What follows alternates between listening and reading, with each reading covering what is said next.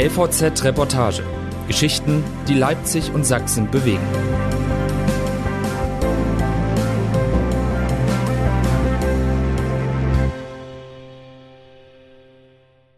Es war einmal. In der DDR war Impfen eine Selbstverständlichkeit, aber eben auch eine Pflicht. Heute laufen Impfappelle in Sachsen oft ins Leere. Gibt es einen Zusammenhang mit der Vergangenheit? Von Anita Kecke. Warum gibt es ausgerechnet in Sachsen so viele Impfskeptiker, wo doch hier zu DDR-Zeiten die Impfpflicht herrschte? Diese Frage stellen sich derzeit viele. Besteht da etwa ein Zusammenhang? Die Spurensuche beginnt mit einem Rückblick. An Schlangen beim Impfen kann ich mich noch gut erinnern. Da war ich noch Schülerin. Jede Klasse marschierte geschlossen zum Impfen. In der DDR geboren und aufgewachsen, gehörte das Impfen für mich zu den notwendigen Übeln. Kein Kind lässt sich gern eine Spritze verpassen. Dennoch habe ich Impfverweigerer nicht erlebt, höchstens Angsthasen. Tut das weh?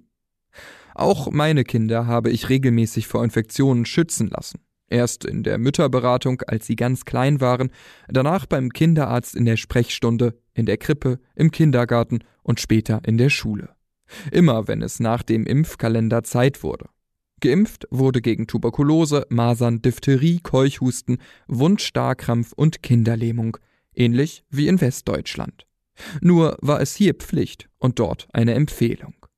Einer der Impfärzte von damals ist Professor Dr. Michael Borte, Mitglied der Sächsischen Impfkommission SIKO. Er wurde als junger Kinderarzt am Leipziger Universitätsklinikum von 1984 bis zur Wende immer Mittwochnachmittags freigestellt, um eine Kinderkrippe zu betreuen. Dazu gehörte, die Kinder zu untersuchen, wenn die Erzieherin etwa sagte, eines habe Fieber oder Ausschlag. Auch das Impfen war meine Aufgabe. Auf Elternabenden habe ich über die anstehenden Impfungen gesprochen, alle Fragen beantwortet.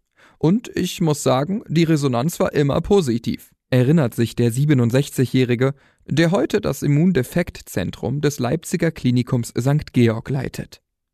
Das Impfen gehörte zum Leben dazu. Es war eine Selbstverständlichkeit, blickt Borte zurück.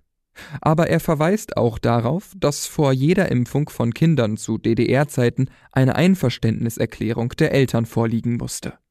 Fehlte diese, wurde das Kind nicht geimpft. Wie oft kam das vor? Nicht sehr häufig, sagt der erfahrene Impfarzt. Musste er das weitermelden? Nein, wenn keine Erklärung vorlag, habe er das Kind nicht geimpft. Wir hatten ja generell eine Durchimpfungsrate von über 90 Prozent. Das reichte für die Herdenimmunität, also auch für die, die sich nicht impfen lassen konnten oder wollten, erklärt er. Die Nebenwirkungen von Impfungen seien auch zu DDR-Zeiten erfasst und untersucht worden, weiß er aus Erfahrung, auch wenn sie in der Öffentlichkeit nie so breit diskutiert wurden wie heute. Er erinnert sich, dass es bei einem sogenannten Vollkeimvakzin gegen Keuchhusten zum Teil heftige Reaktionen gab. Dieser Impfstoff sei dann deutlich verbessert worden. Als Beispiel für eine erfolgreiche Impfung nennt Borte die Einführung der Schluckimpfung gegen Kinderlähmung in der DDR 1960. Ein Jahr später gab es nur noch vier Fälle. In Westdeutschland, wo die Impfung erst 1962 eingeführt wurde, erkrankten 1961 noch fast 4700 Kinder daran. Nach der Wiedervereinigung wurde nur in einem Fall eine Impfpflicht eingeführt. Das war erst im Jahr 2020, die gegen Masern für alle nach 1970 geborenen Bürger, die in einer Gemeinschaftseinrichtung arbeiten oder dort betreut werden. Wenn ich bedenke, dass es zwischen 1989 und 2018 genau 57 Maserntote gab und wir dennoch eine bundesweite Impfpflicht eingeführt haben, heute haben wir inzwischen fast 100.000 an oder mit Covid-19 Verstorbene. Da spricht doch vieles auch für eine Impfpflicht in dieser Pandemie, resümiert der Professor. Warum sich in Sachsen mehr als in anderen Bundesländern der Corona-Impfung verweigern, lässt Borte fast verzweifeln. Da ist das Solidaritätsgefühl verloren gegangen, sagt er. Die Politik habe sich viel zu früh festgelegt, dass es keine Impfpflicht gegen Corona geben werde. Allen voran Kanzlerin Angela Merkel, CDU. Er versteht auch Bundesgesundheitsminister Jens Spahn, CDU, nicht, der ausgerechnet jetzt, wo die Infektionszahlen dramatisch ansteigen, die epidemische Lage für beendet erklären will. Das Hin und Her in der Politik schafft Misstrauen und verunsichert die Bürger, sagt Borte. Holen wir jetzt die in der DDR fehlende Debatte über Nutzen und Schaden des Impfens, über die Wirksamkeit und die Nebenwirkungen von Impfstoffen nach? Die heutige Impfskepsis gegenüber den Corona-Vakzinen hat nichts zu tun mit der DDR, sagt Matthias E., der zur Wende elf Jahre alt war und in Leipzig aufwuchs. Die Sachsen seien gegenüber allem, was von der Regierung komme, egal ob Bund oder Land, besonders skeptisch, findet der 43-jährige studierte Informatiker. Aus gutem Grund, meint er. So hätte die Politik seinerzeit versprochen, die Finanzkrise koste nichts, was nicht stimme. Auch die Flüchtlingskrise ließe sich gut bewältigen, weil vor allem Fachkräfte kämen, was ebenfalls nicht stimme. Und die Klimakrise ließe sich angeblich kostenneutral bewältigen, was er bezweifle. Auch in der Pandemie habe es viel Verwirrung von Seiten der Politik gegeben. So habe Sachsens Ministerpräsident Michael Kretschmer, CDU, vor etwa anderthalb Jahren gesagt, dass es absurd und bösartig sei zu behaupten, dass diejenigen, die sich nicht impfen lassen, ihre Grundrechte verlieren. Das werde aus seiner Sicht nun durch die 2G-Regelung zumindest in Frage gestellt. Daher gibt es ein gesundes Misstrauen, meint der Leipziger. Er lasse sich nicht impfen, weil er von der Wirkung der Corona-Impfstoffe nicht überzeugt sei. Ich halte mich an alle Hygieneregeln, aber ich werde als ungeimpfter für alles verantwortlich gemacht, ärgert er sich.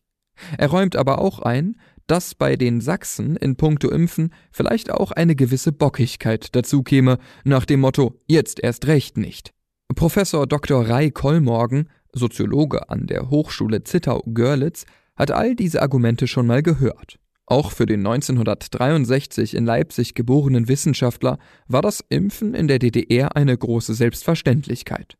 Das hängt auch mit den damals herrschenden autoritären Strukturen zusammen. Es war die Anordnung der Staatsmacht, sagt er.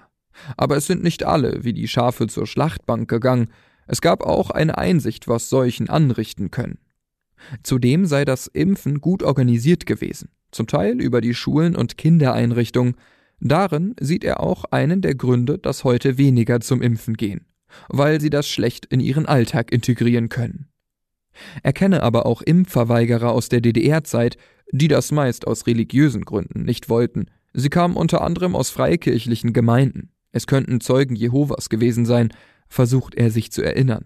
Es gab aber auch Verweigerer aus sachlichen Gründen, die nicht an die Wirkung des Impfstoffs glaubten oder Angst vor Nebenwirkungen hatten. Und er weiß, das wurde vom Staat natürlich nicht hingenommen. Die wurden einbestellt, mussten sich rechtfertigen, auch Sanktionen drohten, sagt er. Aber die allermeisten hätten sich wie selbstverständlich impfen lassen. Einer, der ganz genau weiß, wie damals mit Impfverweigerern umgegangen wurde, ist Professor Dr. Siegwart Biegel. Einmal im Jahr wurden drei bis vier Impfverweigerer, das waren wirklich wenige, vom Bezirksamt zum Gespräch eingeladen.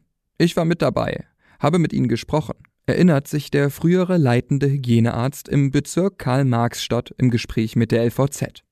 Meist waren es religiöse Gründe, etwa bei den Zeugen Jehovas, bestätigt auch er. Die meisten ließen sich von der Impfung überzeugen, berichtet er. Ganz wenige, hartnäckige Impfverweigerer seien dann aber zum nächsten Gespräch nach Berlin weitergeschickt worden. An Geldstrafen kann er sich nicht erinnern. Bigel, 82, hat nach der Wende die Sächsische Impfkommission aufgebaut und war von 1991 bis 2008 ihr Vorsitzender. Dass gerade heute in Sachsen die meisten Impfskeptiker zu Hause sind, betrübt auch den langjährigen Vorkämpfer für das Impfen. Bei der Suche nach Antworten auf die gerade in Sachsen verbreitete Impfskepsis greift der Zittauer Soziologe Kollmorgen zurück in die Geschichte und sieht mehrere Gründe. Erstens nennt er den Urbanisierungsgrad und insgesamt die Sozialstruktur im Freistaat, wo die ländlichen Räume eher kleinstädtisch geprägt seien. In diesen Räumen haben wir es bis heute mit einem Aderlass durch die starke Abwanderung junger, vor allem gebildeter Menschen zu tun. Damit fehlen in den kleinstädtisch geprägten Milieus diejenigen, die staatlichen Institutionen eher vertrauen, die neuen Entwicklungen offen gegenüberstehen. Viele Menschen in den ländlichen Sozialräumen neigen zu Misstrauen gegenüber Experten und Erkenntnissen, die bisherige Positionen und Überzeugungen in Frage stellen. Zweitens, so Kollmorgen, haben wir es in Sachsen, auch in Teilen Sachsen-Anhalts und Thüringens, mit einer Grundmentalität zu tun, die die Obrigkeit skeptisch sieht. Es existiert eine populistische Grundstimmung, die sich gegen staatliche Vorschriften richtet, ob beim Hausbau, beim Konsumieren oder in der Schule. Kein Wunder also, dass Sachsen den höchsten Anteil an Privatschulen in ganz Deutschland aufweist. Drittens sieht er eine gewachsene Protesthaltung gegenüber der Politik seit 1990. Eine der Ursachen sei die industrielle Leuchtturmpolitik, die an den ländlichen Regionen und den kleinen Gemeinden vorbeigegangen ist. Auf dem Land haben wir in Sachsen eine Sozialstruktur mit einem größeren Anteil von kleinen Gewerbetreibenden und Selbstständigen. Gerade Großunternehmen fehlen weitgehend. Dieses neue und alte Besitzbürgertum, wie Kollmorgen es nennt, habe die Erfahrung gemacht, vom Staat besonders geschröpft worden zu sein. Diese Menschen sehen sich eher als konservativ an und haben sich bis vor fünf oder zehn Jahren politisch bei der CDU aufgehoben gefühlt. Dann hätten sie aber zunehmend das Gefühl gehabt, dass die CDU ihre Interessen nicht mehr vertrete, sondern einfach weitermache wie bisher oder gar nach links rutsche. Für die AfD war das ein gefundenes Fressen, schätzt der Soziologe die Lage ein. Deshalb sehe ich in der erheblichen Impfverweigerung eine Mischung aus längerer kultureller Prägung und politischem Protestverhalten. Dabei haben viele der Älteren die Grundskepsis gegenüber staatlichen Eingriffen aus der DDR-Zeit übernommen, analysiert er. Es gehe darum, sich dem Staat fernzuhalten und im Konfliktfall entgegenzustellen. Kollmorgen sieht diese Haltung aber zum Beispiel auch in Bayern verbreitet, wo es generell in Sachen Impfskepsis nicht nur eine Ost-West-Differenz, sondern auch ein Nord-Süd-Gefälle gebe. Den vierten Grund macht Kollmorgen in den Fehlern der Politik während der Pandemie aus. Da hieß es, sobald ein Impfstoff da sei, werde alles gut. Es werde niemals einen Druck auf ungeimpfte geben, ob die Schulschließungen die richtige Lösung waren, steht auch dahin. Viele fühlten sich ein oder ausgesperrt, zählt er auf. Die Impfskeptiker verdrängen zudem die schweren Corona-Fälle, bewegen sich vielfach in ihrer sozialen Blase und lassen nur Meinungen zu, welche ihre stärken. Und nun? Lassen sich Impfgegner jetzt noch überzeugen? Ich bin da auch ratlos, gibt der Soziologieprofessor zu. Die größte Chance sieht Kollmorgen noch auf der technischen Ebene, indem direkt auf die Leute zugegangen werde, sie Impfangebote vor Ort bekommen. So wie es mit den mobilen Impfteams geschieht. Damit können vielleicht noch 10 bis 30 Prozent der Impfskeptiker erreicht werden, lautet seine Prognose. Bei den anderen sei die Verweigerungshaltung verhärtet. Aber auch für diese Gruppe habe er noch eine Empfehlung. Eine Wir-Haltung erzeugen, bei der die Impfgegner sich selbst mit ihren Interessen und Überzeugungen zurücknehmen für die Gemeinschaft. Das müsse eine moralische Verpflichtung ohne Belehrung sein. In Portugal und Dänemark sei das gelungen. Das hätte eigentlich schon viel eher passieren müssen, räumt er aber ein. Jetzt wird das nur noch bei wenigen gelingen, aber es ist einen Versuch wert.